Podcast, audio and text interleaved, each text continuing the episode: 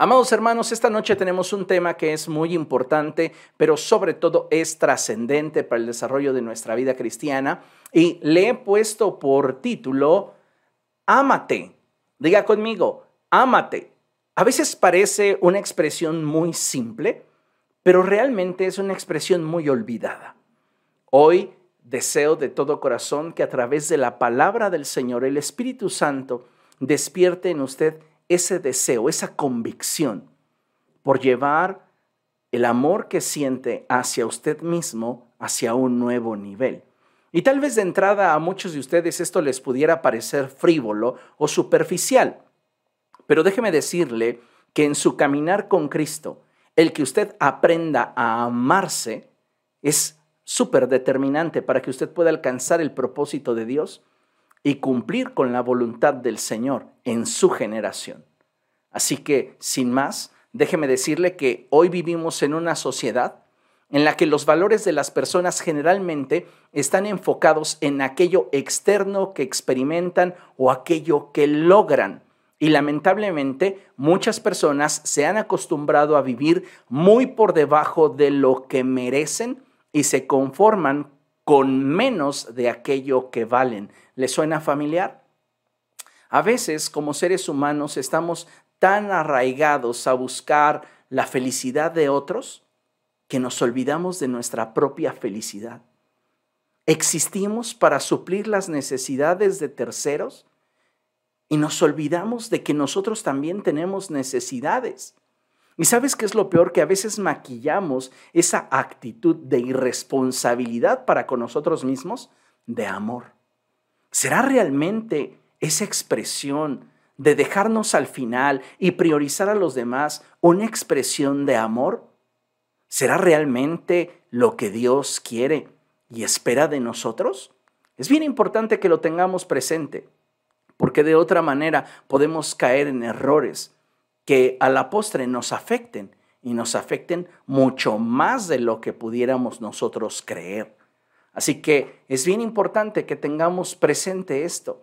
Muchos de nosotros nos hemos acostumbrado a vivir muy por debajo de lo que merecemos, de lo que podemos, de lo que nuestro potencial nos permitiría aspirar a vivir. Y muchos de nosotros nos hemos conformado con menos de aquello que merecemos y valemos. A veces cuesta aceptarlo, es cierto, pero vivimos en una sociedad tan superficial y de valores tan vagos que la gente suele buscar satisfacer las necesidades afectivas con cosas. Imagínese esto. Y en algunos casos, las personas tienen una identidad tan lastimada y fracturada que prefieren en muchos casos permanecer mal acompañados a atravesar por un proceso de soledad. Yo no sé cuántos de ustedes en algún momento escucharon esa expresión que llegó a decirse y a volverse tan popular que decía, prefiero estar solo que mal acompañado. Bueno, con el paso del tiempo las cosas han cambiado y la realidad es que hoy muchas personas prefieren estar mal acompañadas a atravesar por procesos de soledad. Déjeme decirle que considero que si nosotros como la iglesia de Dios habremos de ser luz al mundo y sal de la tierra, debemos de prestar especial atención a la forma en la cual de manera personal nos valoramos, nos procuramos y protegemos.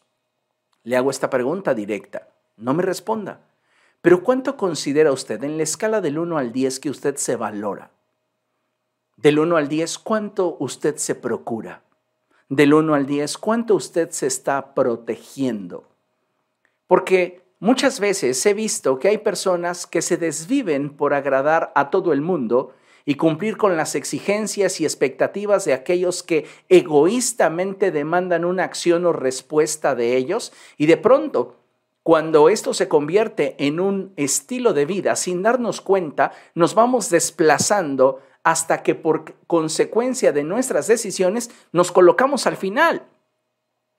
Y yo no sé cuántos de ustedes están conscientes de haberse colocado hasta el final, pero creo de todo corazón que ese no es el propósito de Dios. Es cierto que en la vida hay prioridades. Y si algo debemos de tener presente es que si estas prioridades son las correctas y si son bien manejadas, administradas y atendidas, podrán darnos un nivel de vida tan bueno que experimentemos plenitud y paz en aquello que hacemos. Satisfacción. ¿Por qué? Porque estamos teniendo las prioridades correctas y estamos administrándolas de manera correcta. Dentro de lo que deberíamos de considerar como una prioridad en nuestra vida, me gustaría mencionarle ejemplos muy simples, como cuáles. Nuestra espiritualidad, por ejemplo. Nuestra espiritualidad debería ser una prioridad para nosotros. También nuestra salud física. Debería ser prioridad nuestra salud emocional.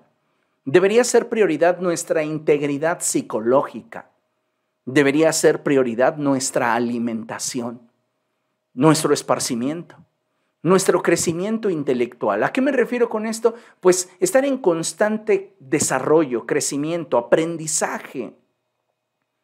A mí algo que me encantó muchísimo es que cuando mi mamá andaba ya por los 78 años, decidió meterse a una escuela de computación.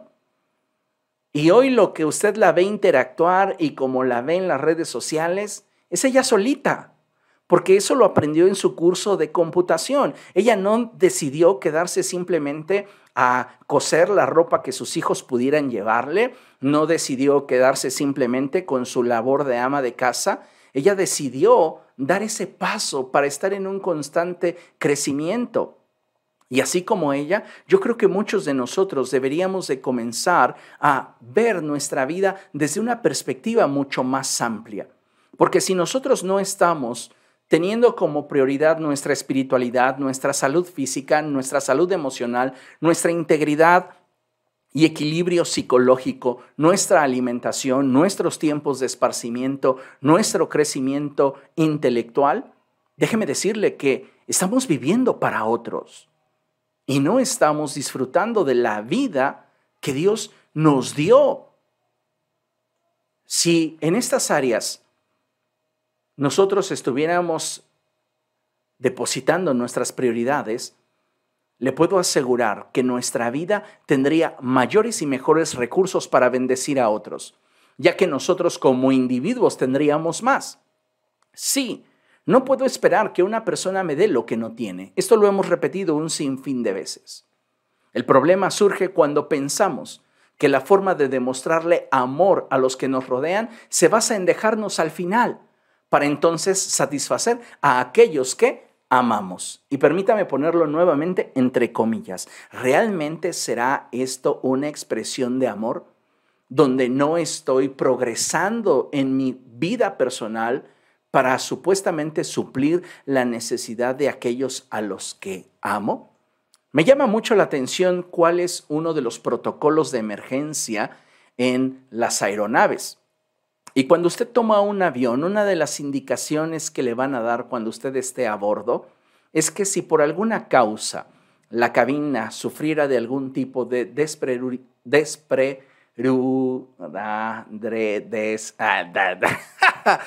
se perdiera la presión del aire, de, aire en la cabina, se despresurizara. Ahí está. Si por algún motivo la cabina se despresuriza, van a caer unas mascarillas. Y algo bien interesante es que siempre la indicación va a ser que usted se la coloque primero. No dice, si tiene al lado a la persona que usted ama, a la persona que a usted le importa y por la cual usted daría la vida, colóquele a esa persona primero la mascarilla, demuéstrele así el amor que tiene por ella. No, no dicen eso. Por razones de seguridad y de integridad, tanto personal como de aquellos que nos rodean, dan la indicación que incluso si es un niño el que está a nuestro lado, debemos de ser responsables primeramente con salvaguardar nuestra integridad. Y en este sentido debemos de colocar la mascarilla primeramente sobre nuestra nariz y después ayudarle al menor a colocar su mascarilla. Esto es algo que quiero aplicar porque muchas veces nos olvidamos de cuál es nuestra responsabilidad para con nosotros mismos. Y comenzamos a vivir la vida de una manera tan injusta.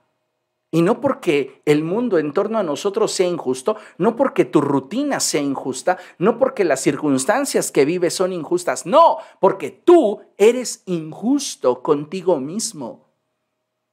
Porque te has dejado al final. Porque pareciera que días van, días vienen y no te cansas de no valorarte, de no apreciarte, de no procurarte de no ver la gracia de Dios sobre tu vida. Es bien interesante que tengamos presente que nadie puede dar lo que no tiene. Y creo que los equilibrios, escuche bien lo que le estoy diciendo, los equilibrios muy pocas veces son bien manejados. Si algo es difícil de mantener en la vida, es el equilibrio. Y al menos en nuestra cultura navegamos entre dos polos completamente opuestos y extremos, y el primero de ellos es la abnegación. Muchas personas viven en una completa abnegación y otros en un completo egoísmo. Entonces vemos cómo hay dos principios que se contraponen a lo que en realidad nosotros deberíamos de buscar tener y es un equilibrio que nos permita un sano desarrollo que nos bendiga, nos permita crecer, nos permita desarrollarnos y al mismo tiempo nos permita ser de bendición a otros. Imagínese usted, ¿qué habría sido del pueblo de Israel sin Esdras? Esdras, dice la escritura, que se presentó ante el pueblo de Israel y les leía todos los días la palabra de Dios. Él tuvo que haber invertido tiempo en sí mismo. ¿Para qué? Para ir a la escuela, para aprender a leer y después de haber aprendido a leer, haber pasado horas a los pies de los rabinos, a los pies de los maestros, para él desarrollar un entendimiento y una comprensión amplia del texto que habría de compartir para con el pueblo. Y es terrible, amados hermanos, cuando nosotros tratamos de suplir las necesidades de todos y no estamos dedicando tiempo para nosotros. Nos estamos dejando al final. ¿Y qué está provocando esto? Frustración, amargura, sentimientos y pensamientos equivocados. Por eso es bien importante que nosotros meditemos en las palabras del Señor Jesucristo. Y miren lo que el Señor Jesucristo nos habló.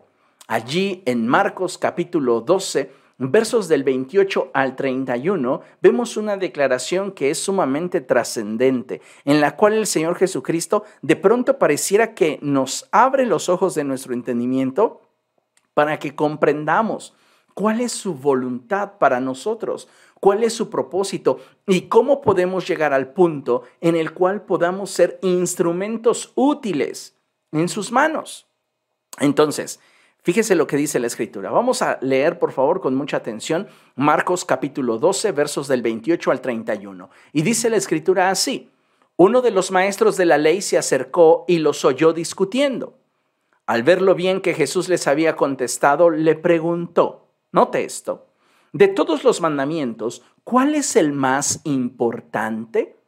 El más importante, dijo Jesús, oye Israel, el Señor nuestro Dios es el único Señor.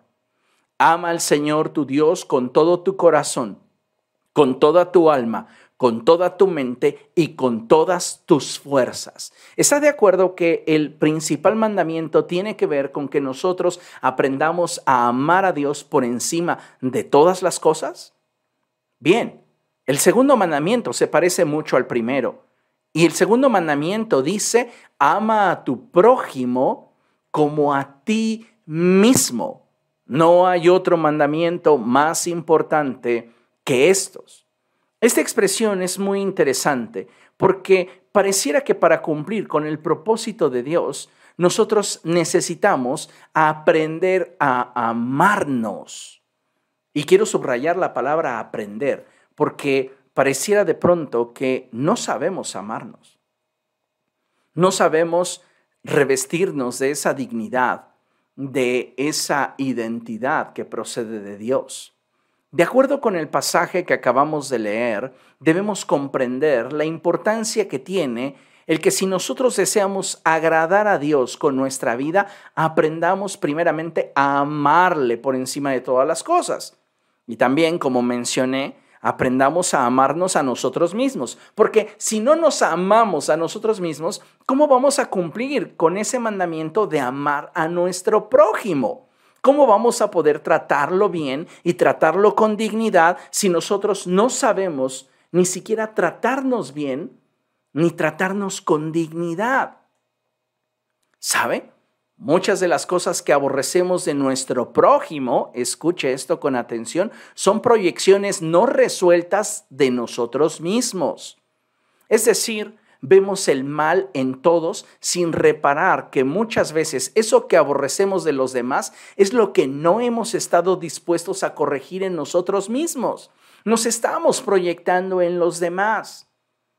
Y no lo hemos corregido porque no nos hemos interesado en establecernos en nuestra propia vida como una prioridad. Le hago esta pregunta y posiblemente le pudiera sorprender, pero ¿cuánto tiempo dedica cada día para trabajar en usted?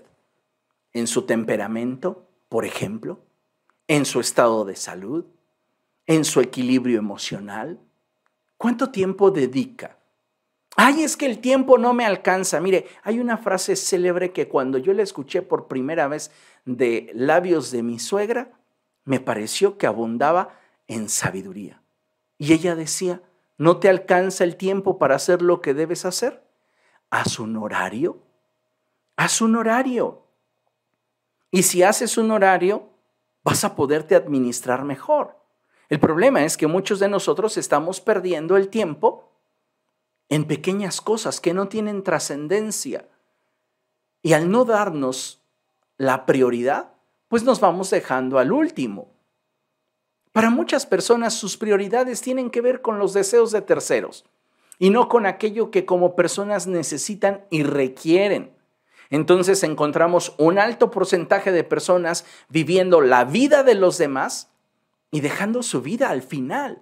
Piense usted si eso es justo delante de Dios. ¿Usted cree que va a ser digno de alabanza que el día que usted esté delante de Cristo, el Señor le pregunte, ¿qué hiciste de tu vida? Y usted le diga, Señor, yo no trabajé en mi vida, yo no crecí en mi forma personal ni en mi desarrollo espiritual porque me dediqué a suplir la necesidad de aquellos que en torno a mí estaban. Y el Señor te dirá, ¿cómo pudiste suplir esas necesidades si ni siquiera fuiste capaz de comprometerte contigo mismo para suplir las necesidades que en ti habían? ¿Se da cuenta cómo muchas veces simplemente maquillamos de piedad nuestra abnegación? El hecho de que nos dejamos hasta el final, ¿por qué? Porque no nos amamos. No somos una prioridad para nosotros mismos. A veces nos olvidamos que solo tendremos una vida una experiencia terrenal.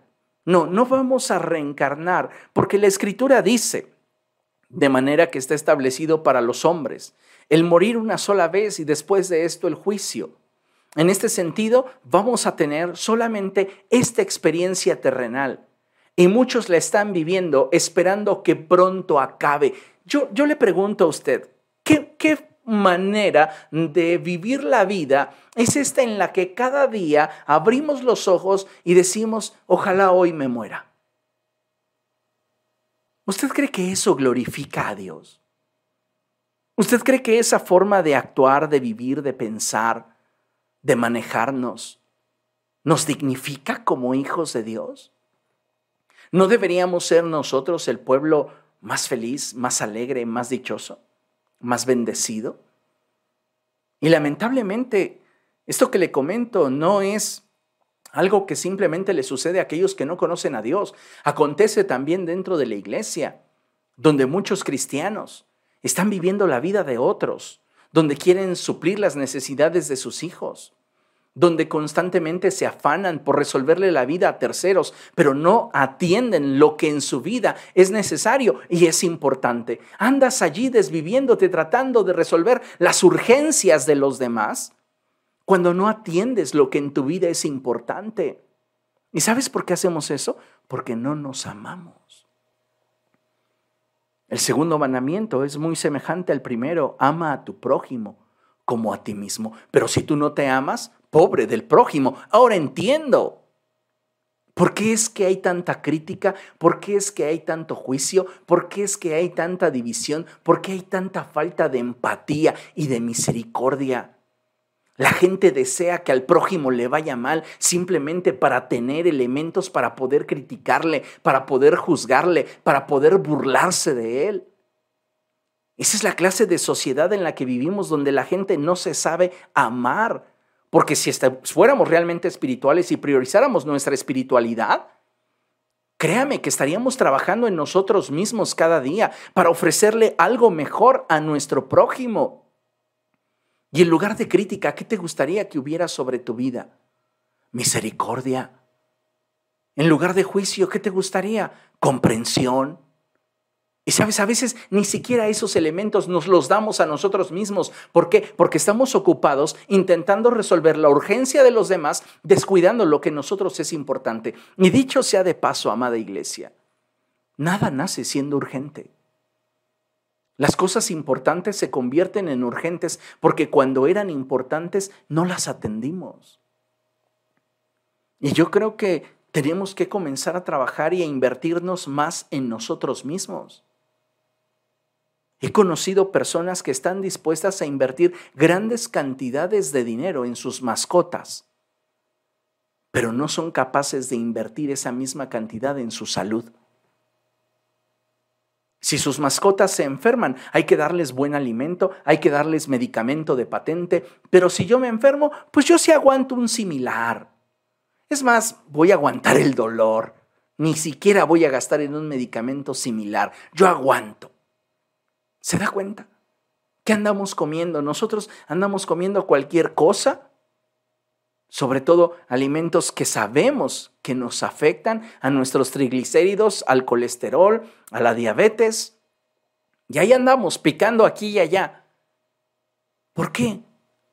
Porque inconscientemente no nos hemos priorizado y no nos hemos dado el valor de importancia que deberíamos tener para nosotros mismos.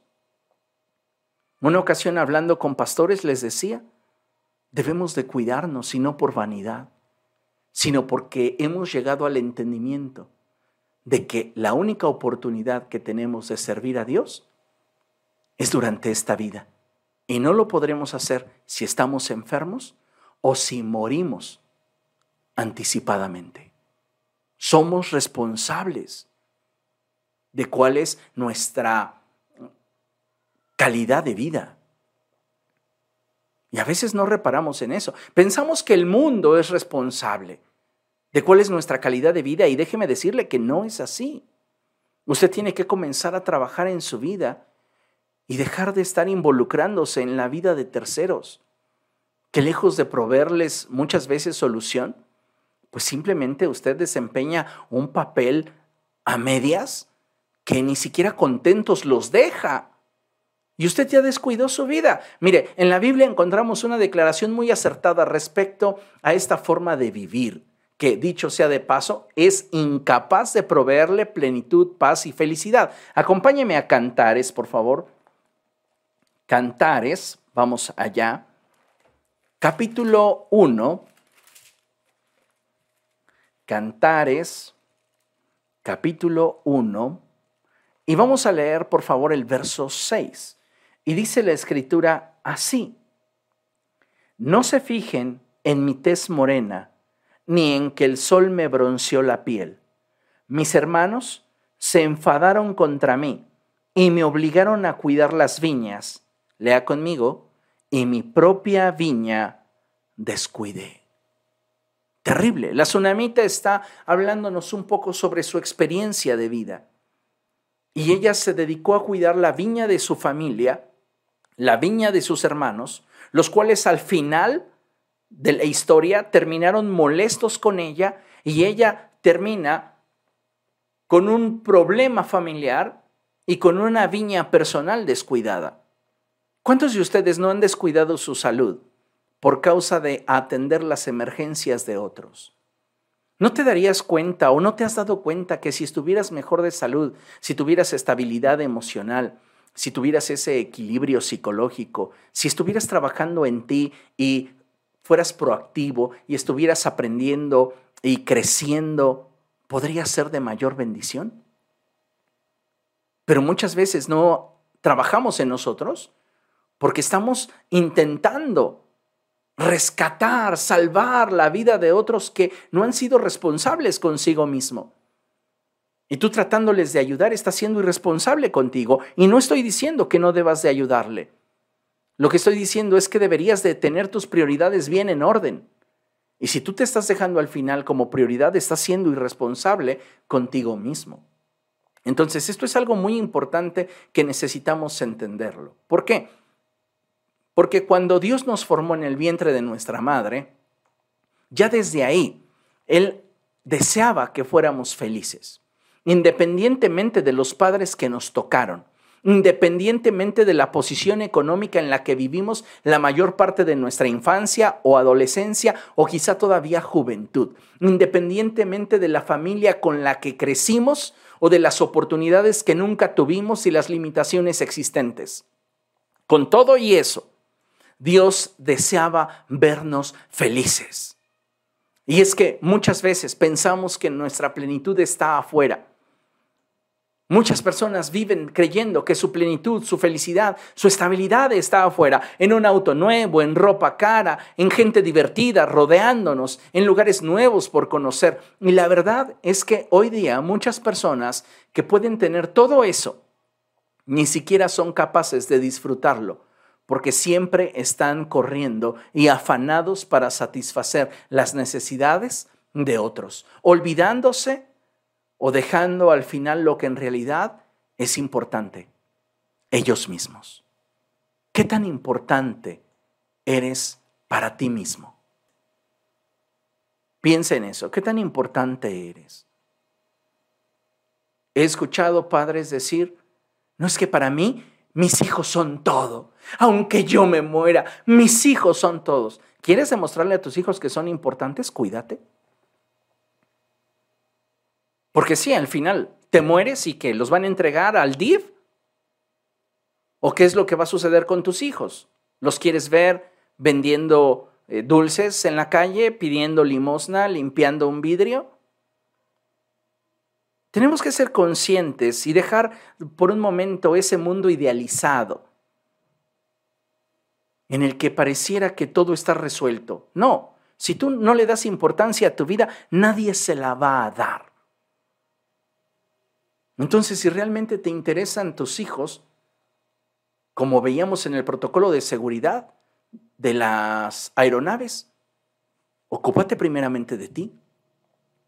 Porque si tú te quedas sin oxígeno, aunque tú quieras salvar al pequeño o a la persona que está a tu lado, no lo vas a poder hacer. Entonces, ocúpate de ti y después, con toda tranquilidad y calma, puedes ayudarle a la persona que te rodea. Puedes ser de bendición a tu prójimo. Hay muchas personas que se entregan a ayudar, ayudar, ayudar, se van descuidando, su salud va mermando, cada vez están peor, cada vez más encorvados, cada vez más cansados, cada vez más débiles. Y después no tenemos que atender a un enfermo, ya tenemos que atender dos. ¿Se da cuenta? A veces somos demasiado egoístas con nosotros mismos. Y caemos en ese extremo de abnegación, donde, ay, es que se necesita. Pues sí, se necesita y nadie lo está negando, pero si tú no estás trabajando en ti mismo, ¿estás cooperando para que el vestido se siga rompiendo? Espero que entienda lo que estoy tratando de comunicarle. Considere lo siguiente. Solo hasta que te des el valor correcto, entenderás qué es lo que mereces y al actuar en correspondencia a lo que mereces, comprenderás lo que significa en realidad amarte. Lo vuelvo a leer. Solo hasta que te des el valor correcto, entenderás qué es lo que mereces.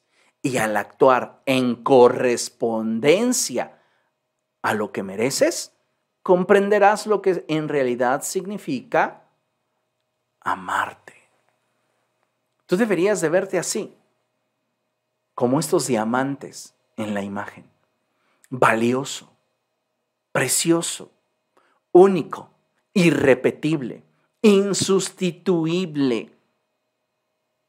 Y algunos de nosotros no vivimos con esa forma de pensamiento.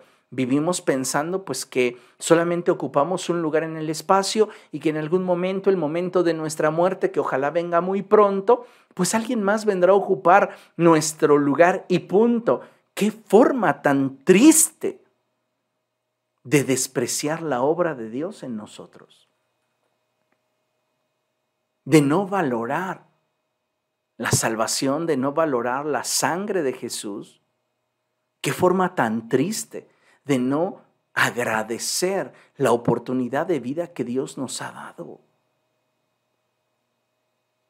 Como le mencionaba, es terrible, pero sucede. Hay muchos cristianos por ahí deseando que su muerte se aproxime porque están cansados de estar resolviendo urgencias, pero el problema no, reitero, no está en derredor, el problema está en la forma en la cual estás administrando tu vida. Tus prioridades están completamente en desorden. Y por este motivo es que no puedes trascender como quisieras. Hay muchas formas en las cuales podemos descubrir qué tanto nos amamos en realidad y qué tan convencidos estamos del valor que tenemos. A veces nos limitamos a creer que nuestro valor está determinado por lo que hemos hecho, lo que hemos logrado, y lo que poseemos. Hay gente que piensa así. Yo valgo según he logrado, según he hecho, según tengo. Sin embargo, nuestro valor como personas va mucho más allá de todo lo que externamente a nosotros pudiéramos alcanzar. Valemos por el simple hecho de existir. Y usted y yo merecemos ser tratados con respeto y dignidad. Hay una porción de la escritura que me impresiona muchísimo. Y es esta en la cual Dios le promete a Abraham bendecir a los que le bendigan y maldecir a los que lo maldigan. Pregunta obligada, ¿qué debe de hacer Dios si Abraham se maldice a sí mismo de acuerdo a la promesa? Ratificar lo que en sus labios está. Y el problema es que muchos de ustedes tal vez no están maldiciendo su vida, como en su momento lo declaró Jeremías o como en su momento lo hizo Elías. Ya quítame la vida, no soy mejor que mis padres. Jeremías dijo, maldito sea el día en el cual nací, se ha borrado. Y bueno, tal vez algunos de ustedes no se han atrevido a expresarlo verbalmente, pero con sus actitudes lo gritan constantemente se están maldiciendo. Porque en lugar de trabajar en mejorar en su salud, en mejorar su alimentación, en mejorar su estado de ánimo, se justifican en lo que tienen que hacer para de alguna manera no verse evidenciados de que lo que en realidad les impide actuar es su falta de amor propio. No te amas. ¿Cómo pretendes amar al prójimo? ¿Cómo pretendes tener plenitud en tu relación con Dios si ni siquiera eres capaz de amarte a ti mismo? Espero que esté comprendiendo lo que estoy tratando de comunicarle. Lamentablemente muchos creyentes aún no son capaces de ver algo especial en ellos un valor, un significado en su existencia y al no poder amarse y priorizar su estabilidad, se dejan al abandono, siendo los primeros en menospreciar el valor que Dios les dio cuando envió a su Hijo al mundo a morir en su lugar. Piensen lo valioso que usted es para Dios, que prefirió ver morir a su Hijo antes que mirarnos morir y estar sin Él una eternidad. El problema hoy radica en que aún hay bastantes personas que no se lo creen. Tú le preguntas a una persona, cuéntame, ¿para qué eres bueno? Y a esa persona le va a costar muchísimo trabajo decirte en qué es bueno. ¿Por qué? Porque pareciera que inconscientemente siempre se ha estado reprobando. Y una cosa es que estemos conscientes de que podemos mejorar en aquello que somos buenos y otra cosa muy diferente es que nos reprobemos por todo aquello que no alcanza o satisface nuestras expectativas fantasiosas, ilusorias. Necesitamos entonces mantener un sano equilibrio y darnos cuenta que somos un pueblo bendecido. La sangre de Jesús ha sido derramada sobre nosotros y no solo eso, sino que el Espíritu del Señor mora en nuestra vida. Entonces, ¿por qué constantemente estarnos desacreditando? ¿Por qué constantemente estarnos dejando al final? ¿Por qué no valorarnos? ¿Por qué no cuidarnos? ¿Cuántas veces tenemos tal vez un problema con una muela y no somos capaces de atender ese problema porque destinamos ese dinero a superficialidades de terceros? Padres que son adultos mayores y que de alguna manera están disfrutando de los programas sociales que en este momento hay en el país que les benefician de forma económica y en lugar de que puedan comprar con ellos sus medicinas, puedan con ello atender sus necesidades, no, están supliéndole los caprichos a terceros. Y sabe, yo creo que no es egoísmo priorizarnos es amor.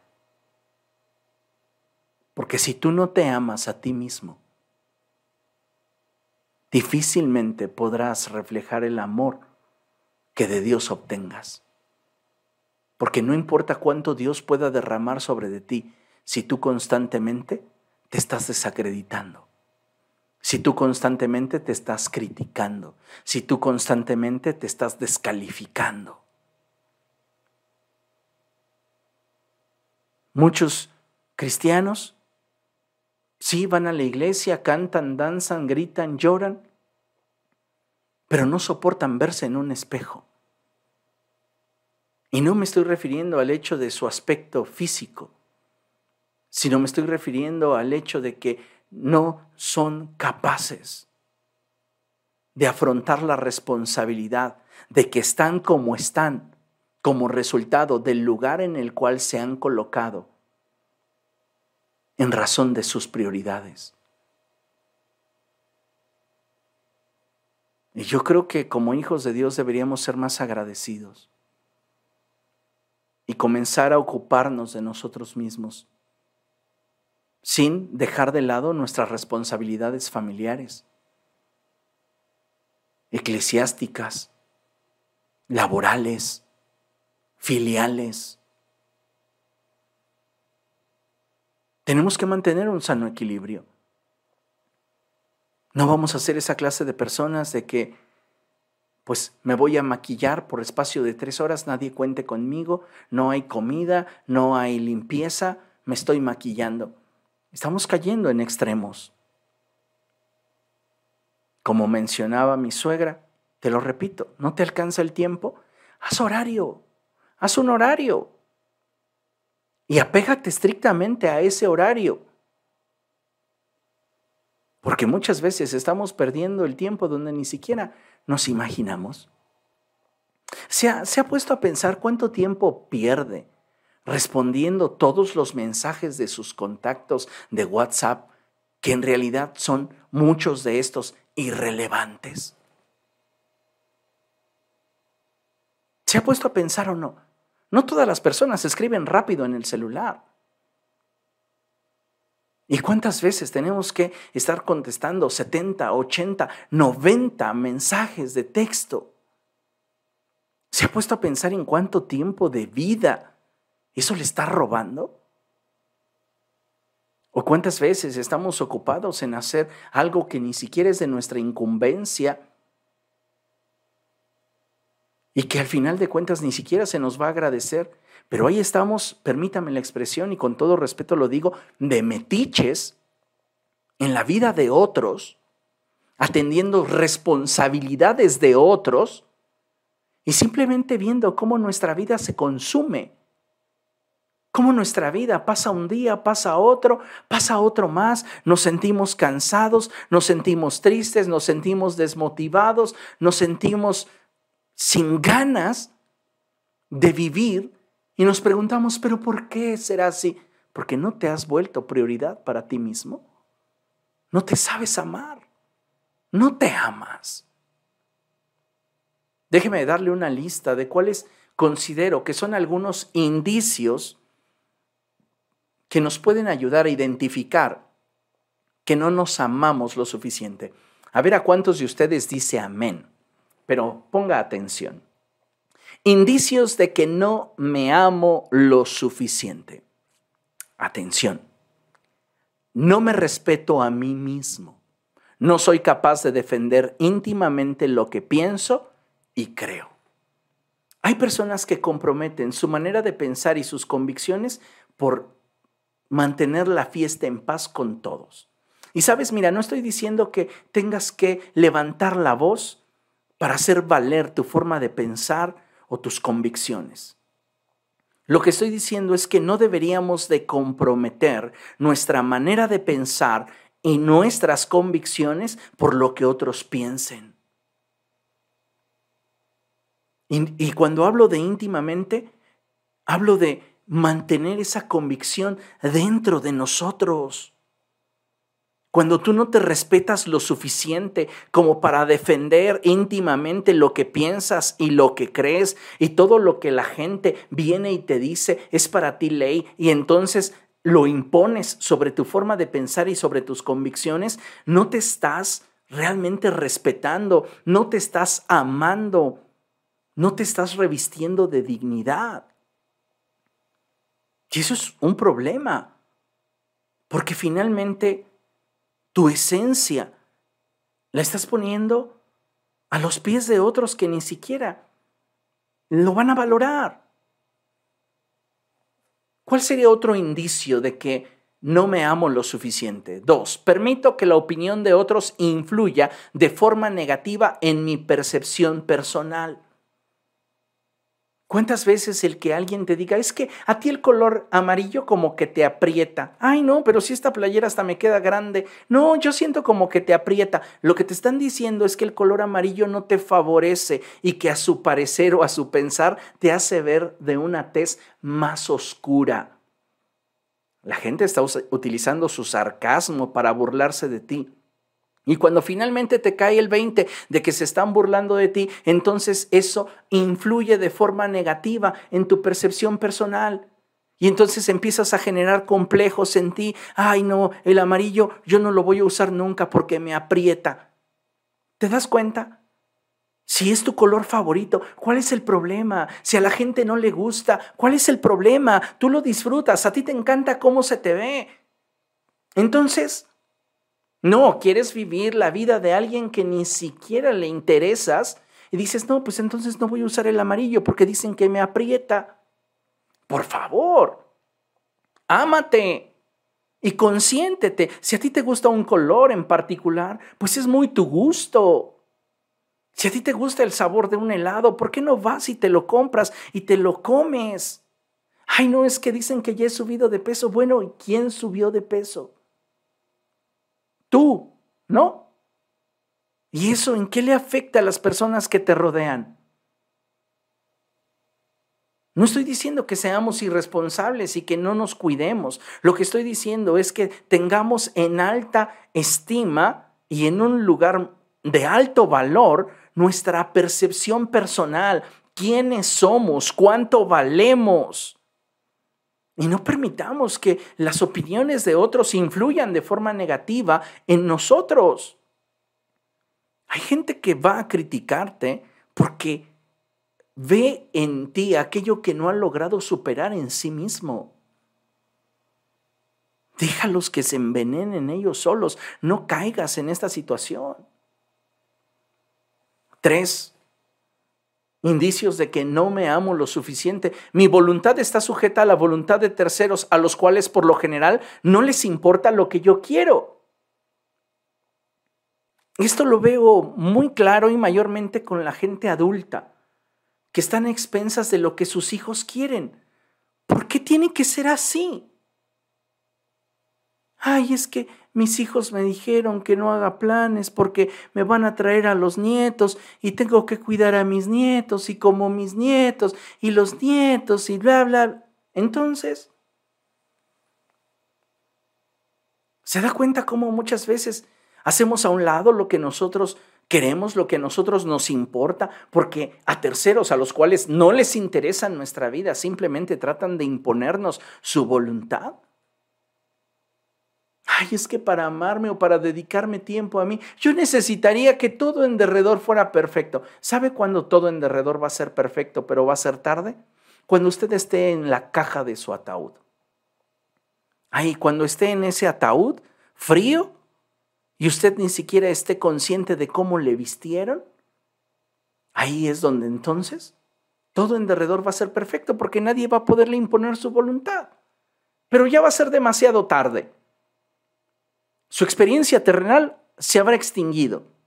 Y Dios no nos bendijo con una experiencia terrenal para vivir la vida de otros. El Señor Jesucristo dijo que cada día trae consigo su propio afán.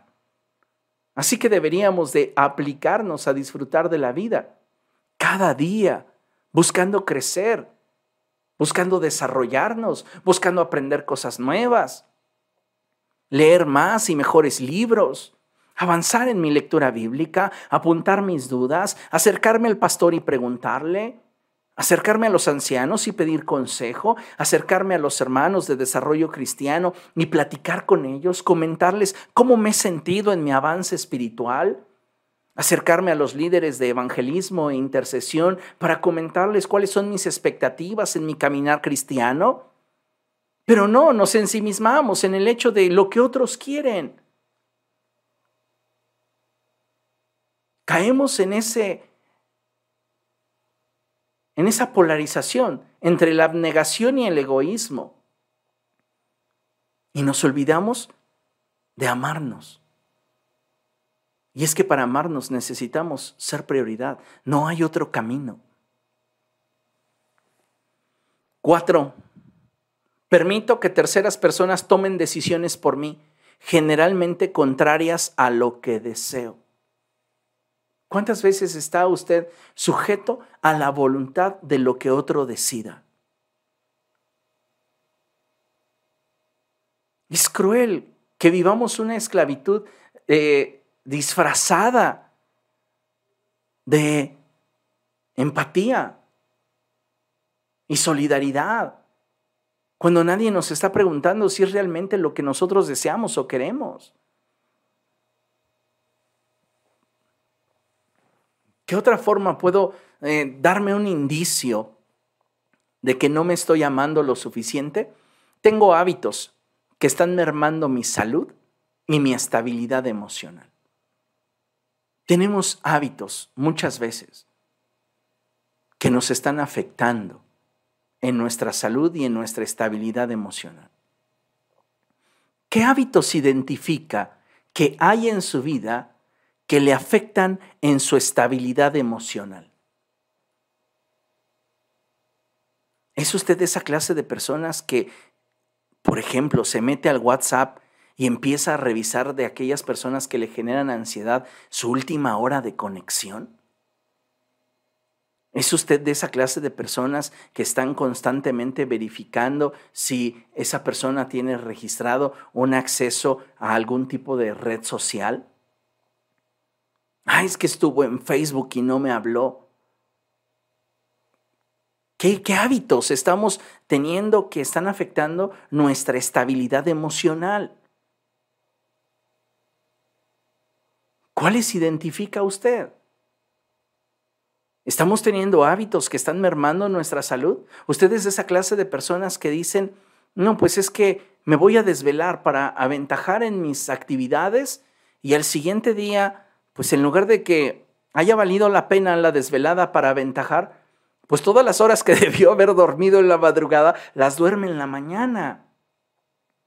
Entonces, ¿cuál fue el beneficio de haberse desvelado? Algunos dicen, es que solo en la noche hay paz, solo en la noche ni los perros ladran. Bueno, posiblemente, pero ¿a cambio de qué? Porque sí sabes que si algo nos desgasta y si algo merma nuestra salud son las desveladas, ¿verdad? Si algo pone en jaque tu sistema nervioso es el no dormir. Ay, con un par de tazas de café la hago o simplemente con lavarme la cara. Bueno, supongo que estás demasiado joven, pero tarde que temprano tu cuerpo te va a pasar la factura. ¿Y sabes que esa factura será solo el resultado de tus descuidos? ¿De tus malas prioridades? Ahora, de acuerdo a esta eh, lista, ¿qué tanto usted se ama o qué tan poco se ama? Como punto final, no me he comprometido seriamente con mi desarrollo espiritual. ¿Sabe que eso es un acto de violencia contra usted mismo? No orar, no buscar de Dios, no leer la Biblia, es un acto de violencia contra usted mismo. No solamente pecar contra nosotros mismos, la Biblia lo describe como un acto de inmoralidad, porque dice la escritura que aquel que comete inmoralidad contra su propio cuerpo peca. Pero también hay otros actos de violencia contra nosotros mismos y que los solapamos y los toleramos. Pero no alimentar nuestra alma y nuestro espíritu con la palabra de Dios, con pasar tiempo en la presencia de Dios, con tener tiempos de adoración en la presencia de nuestro Señor, también es una forma de violentar nuestra vida espiritual, nuestro hombre espiritual. El Señor Jesucristo dijo, no solo de pan vivirá el hombre, sino de toda palabra que sale de la boca de Dios. ¿Hace cuánto tiempo que no le das de comer a tu alma? A tu espíritu, que no sacias esa sed que hay en ti, como el siervo brama junto a las corrientes de las aguas. Así clama por ti, oh Dios, el alma mía. Todo mi ser te anhela, aún mi carne te desea. Y cuando nosotros dejamos de congregarnos, cuando nosotros dejamos de leer la escritura, cuando nosotros dejamos de orar, cuando nosotros dejamos de buscar la presencia de Dios, estamos violentándonos y afectándonos de una forma mucho, muy trascendente. Porque estamos dañando nuestra fe.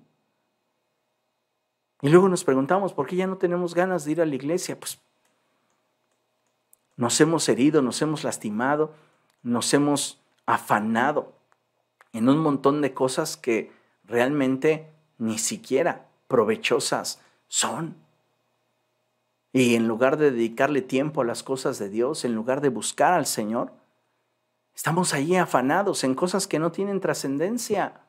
¿Cuántas veces usted se ha invertido en personas que ahorita están peleándose y mañana están abrazándose? Y usted perdió ahí vida, energía, tiempo, dinero. ¿Y qué ganó? Ese, ese tiempo, ese dinero, esa energía pudo haberle invertido en usted.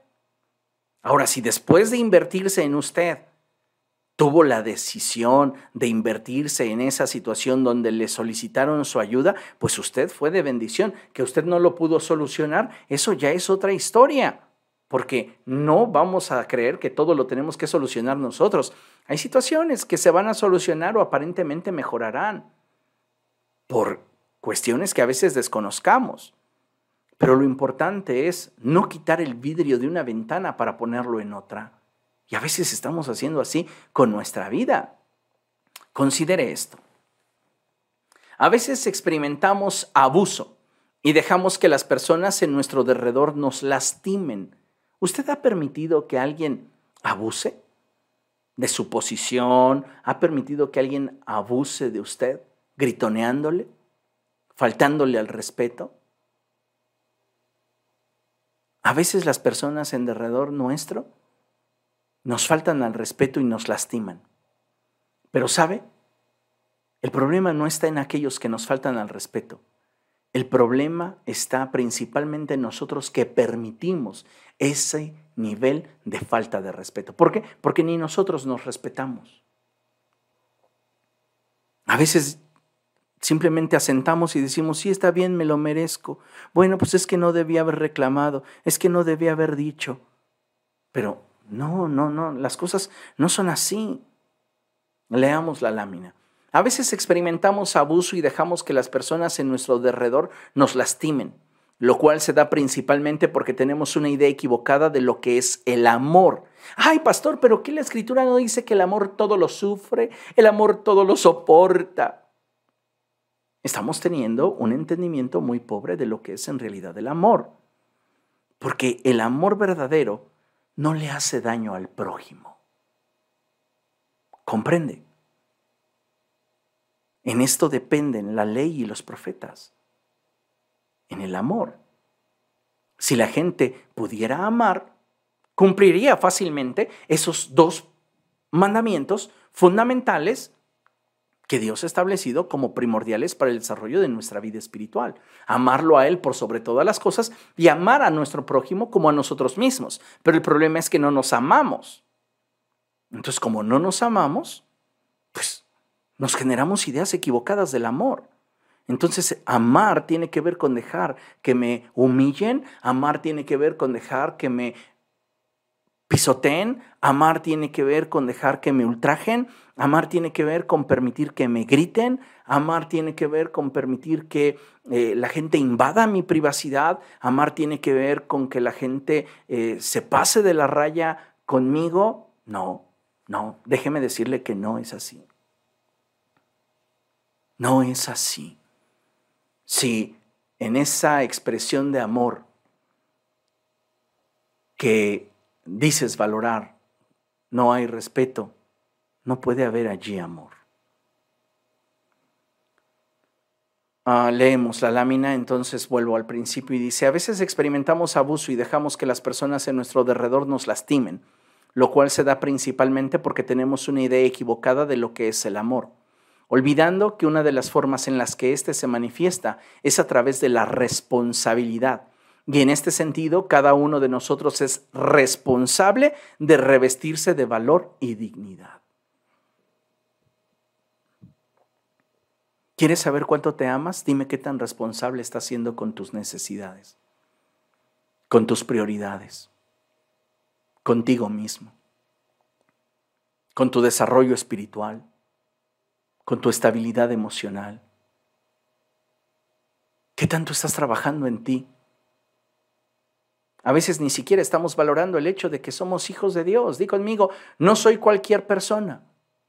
Soy un hijo de Dios. Una vez más, no soy cualquier persona. Soy un hijo de Dios. Otra vez, no soy cualquier persona.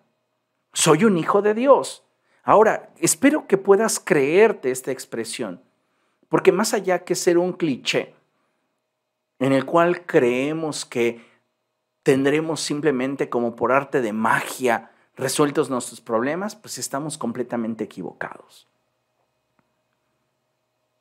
Amar también es responsabilidad y responsabilidad es compromiso. Ahora, recuerden lo que el Señor Jesucristo enseñó y el Señor Jesucristo dijo que en esta vida enfrentaríamos aflicción enfrentaríamos problemas y adversidades. Pero jamás debemos de olvidar lo que la Escritura enseña. Y acompáñeme por favor a Romanos capítulo 12, verso 18. Vamos allá. A veces creemos que el creyente debe de dejarse pisotear por todos, porque de esa manera dará testimonio de su fe. ¿Y sabe qué? Hemos entendido equivocadamente lo que es vivir con dignidad. Romanos capítulo 12, verso 18.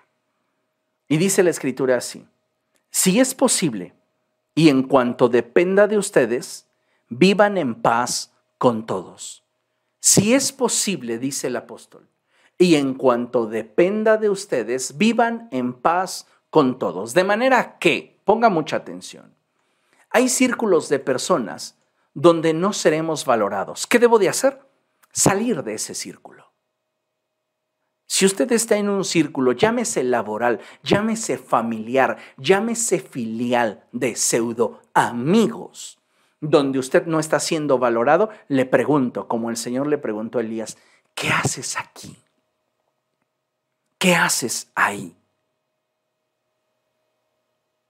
Ay, es que somos sangre, pero la sangre que te une a esa persona no necesariamente le da la validez al maltrato que directa o indirectamente te infringen cada vez que se reúnen. con sus críticas, sus insultos, sus mofas, sus indirectas. Hay círculos de personas donde no vamos a ser valorados. Sal de ahí. ¿Por qué? Porque soy mi prioridad. No es mi prioridad agradar al grupo de personas por más familia que queramos llamarle. No son mi prioridad y discúlpenme si se escucha grosero, no son mi prioridad. Mi prioridad es mi estabilidad emocional, mi estabilidad personal, mi paz. Y si cada vez que nos vamos a reunir como familia yo voy a recibir insultos, yo voy a recibir humillaciones, yo voy a recibir maltratos, yo voy a recibir burlas, ¿qué hago ahí? Sería un necio exponiéndome a un ambiente donde no seré valorado. ¿Comprende? Ay, no, es que ¿dónde está el carácter cristiano entonces? La escritura es clara. Primer mandamiento, ama a Dios por sobre todas las cosas. Segundo mandamiento, ama a tu prójimo como a ti mismo. Pero antes del prójimo estoy yo. Porque si yo no aprendo a valorarme y a revestirme de dignidad y respeto, nadie lo va a hacer por mí. Hay personas que no te estiman. Y, creo que esto es eh, algo de dominio público para muchos. Hay personas que no te estiman y no te respetan. No tienes por qué permanecer con ellos. Hay gente que solo va a buscar aprovecharse de ti, te va a buscar cuando necesite dinero. Personas que quieran abusar de tu posición para obtener un beneficio personal y cuando no lo obtienen se enojan. Hay gente que solo va a buscar aprovecharse de ti. No lo permitas. Si tú lo permites, estás atentando contra tu estabilidad, porque finalmente estás haciendo algo que no quieres hacer. Necesitas rodearte de gente que sepa valorarte y que corresponda a aquello que les brindas.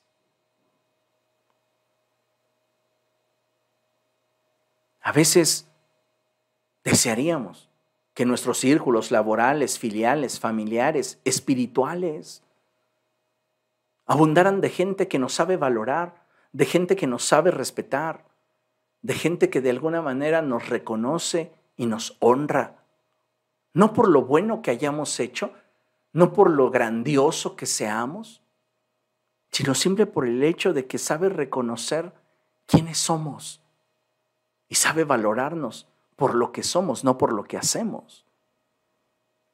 Ahí es donde debes de permanecer. ¿Comprendes? Si no sabemos valorarnos y amarnos, difícilmente podremos valorar y amar a los demás.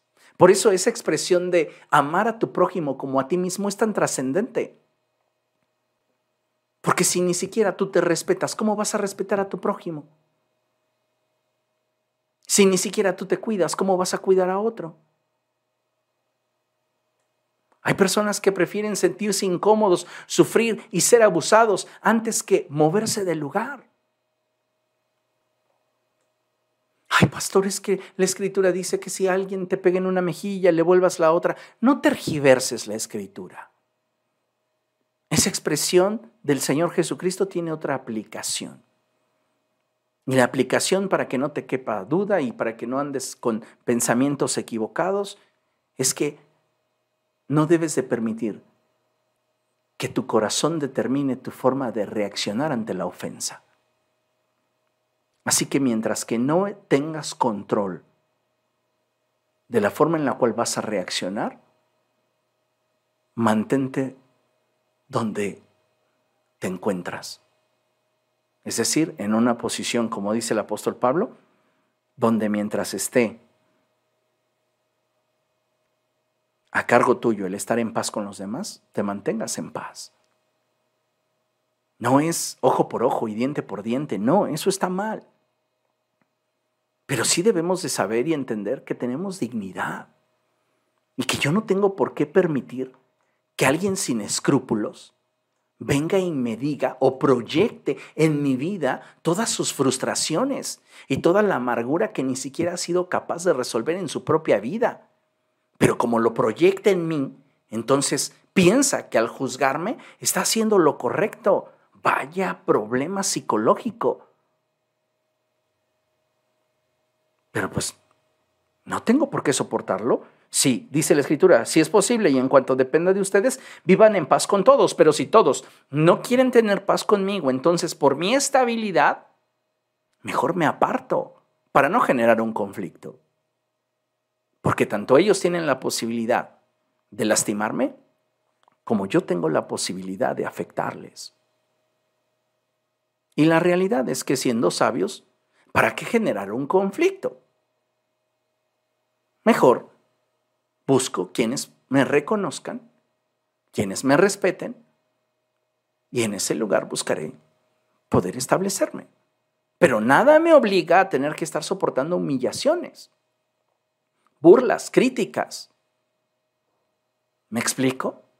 Entonces es importante que usted se valore, que usted aprenda a amarse, a revestirse de dignidad, a entender que Dios le ha dignificado y que usted merece respeto. Pero si usted no se brinda ese respeto, procurando mejorar su nivel de relación con Cristo, mejorando su estabilidad emocional, mejorando sus hábitos, mejorando en su vida personal, nadie lo va a hacer por usted. A veces queremos que la gente nos obligue. Oblígame a comer ensaladas. Por favor, ya estamos grandes. A veces caemos en esa clase de situaciones donde decimos, pues sí, yo sé que, que, me hace mal, pero un poquito no me hace daño. La escritura dice que un poco de levadura leuda toda la masa. Si tú sabes que te hace mal, te hace mal, punto. ¿Qué le estás dando la vuelta? ¿Te das cuenta cómo no te amas como dices amarte? Nos falta mucho para poder llegar a ese punto en el cual tengamos la suficiente solvencia como para poder ser de bendición a otros, porque hemos trabajado en nosotros, porque hemos permitido que la gracia de Dios en nosotros realice su obra en nuestra vida. Que Él, cual alfarero, nos transforme. Pero le digo, es bien fácil para nosotros y mayormente en nuestra cultura mexicana Estar siempre entre esos dos extremos. O estoy completamente abnegado donde voy a dejar que todos me pisoteen. O del otro lado soy un egoísta donde nadie me importa y el único objeto de mi atención y propósito soy yo mismo. No. Necesitamos equilibrio. Sin olvidar que amor es respeto propio. Ten respeto por ti mismo. Ten respeto por ti mismo ámate. Eso, aunque te parezca superficial, es más espiritual de lo que tú crees. Porque si no trabajas en ti mismo, ¿cómo vas a ver el avance de la obra de Dios en ti? Cuando ni siquiera estás poniendo de tu parte en aquello que tú puedes controlar. ¿Comprendemos? Finalizamos con esta porción de la escritura y es Proverbios 25, verso 26 en la nueva traducción viviente. Proverbios 25, verso 26 en la NTV, nueva traducción viviente. Y dice de esta forma, si el justo se doblega ante el perverso, es como contaminar una fuente o enturbiar un manantial. ¿Lo leemos juntos? ¿Le parece bien a la cuenta de tres? Uno, dos, tres. Si el justo se doblega ante el perverso, es como contaminar una fuente o enturbiar un manantial. No permita que nadie le robe su estabilidad y que nadie le falte el respeto. Revístase de dignidad, ámese, porque solo de esa manera usted va a tener la capacidad de poder ser un instrumento en las manos de Dios para bendición de muchos. Pero si usted no se ocupa ni siquiera de su salud, ¿cómo espera poder bendecir a otros si ni siquiera usted trabaja en aquello que le corresponde hacer? ¿Entendemos esto? Vamos a orar.